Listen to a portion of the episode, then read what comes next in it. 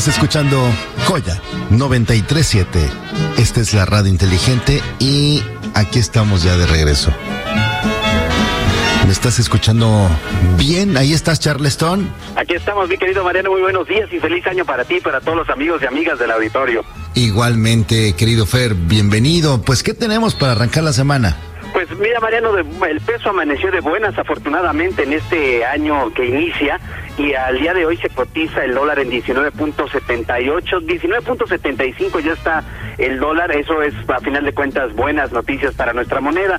Por otro lado, Mariano, el INS, el Instituto Mexicano de Seguro Social, dio a conocer que aparte de, pues obviamente, desafortunadas vidas que se perdieron el año pasado por el COVID, pues también se perdieron miles y miles de empleos. Alrededor de 647 mil empleos se perdieron el año pasado. Y esto es debido a que, aparte de la mejora que se venía presentando mes con mes, una vez que se reabrió la economía, que se reaperturaron negocios, en diciembre se perdieron 270 mil, 77 mil empleos o puestos de trabajo debido otra vez al cierre y a las restricciones que ha habido para contener los contagios, Mariano, de, COVID que siguen siendo pues muy importantes, igual las muertes. Eh, hubo precisamente un consejo de un banco muy conocido hace algunos días y mencionaban que la mortalidad del virus por personas ingresadas, por ejemplo, al IMSS, es del, eh, el índice de mortalidad es del 43%, imagínate, en el ISTE del 38%, en Pemex del 36%, en institutos nacionales del 27% y en hospitales privados del 18%. Es decir, Mariano, tenemos que seguirnos cuidando porque pues obviamente esto impacta no solamente en la salud, en las vidas de las personas, sino también en la economía de miles y miles de familias, Mariano, que pues seguimos eh, teniendo este grave problema económico y que lo único que nos dice es que tenemos que seguir echándole mucho ojo a nuestras finanzas, Mariano.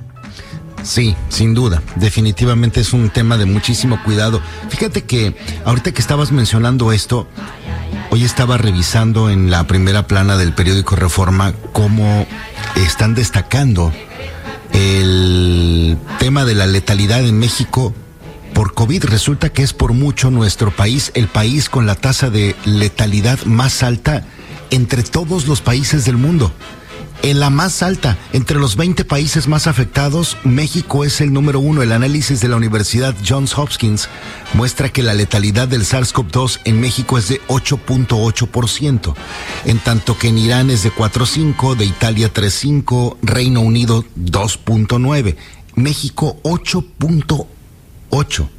Exactamente, 8.8 muertes por cada 100 casos, decía hoy en la mañana la primera plana de, del Reforma, y en efecto esto nos habla, Mariano, de del problema que se tiene, de que tenemos que seguirnos cuidando, ya vimos cómo, pues obviamente muchas personas sí se quedaron en sus casas, otras tantas y miles no, en estas eh, festividades de fin de año, pero a través de tu, de tu programa, Mariano, lo que queremos reiterarle a la gente es que el caso de salud es complicado, el caso financiero no va a estar mucho mejor que el año pasado, ya lo hemos platicado aquí, sí va a haber un repunte en la economía, pero tenemos que seguir cuidando nuestras carteras, Mariano, para que podamos ir sorteando este vendaval financiero que, que todavía se sienten las rachas muy fuertes, Mariano. Sí, ojalá el optimismo del presidente de México sea, sea certero. Él dice que este año salimos del problema de salud y del problema económico. Pues ojalá, Mariano, ojalá tenga toda la razón. Por lo pronto, cada familia, cada miembro de nosotros tenemos que seguir haciendo lo que nos corresponde para poder ir sorteando este, este gran problema. Muy bien, Charleston. Bueno, pues muchas gracias como siempre y seguimos en contacto. Gracias a ti, Mariano. Un saludo para ti y para el auditorio.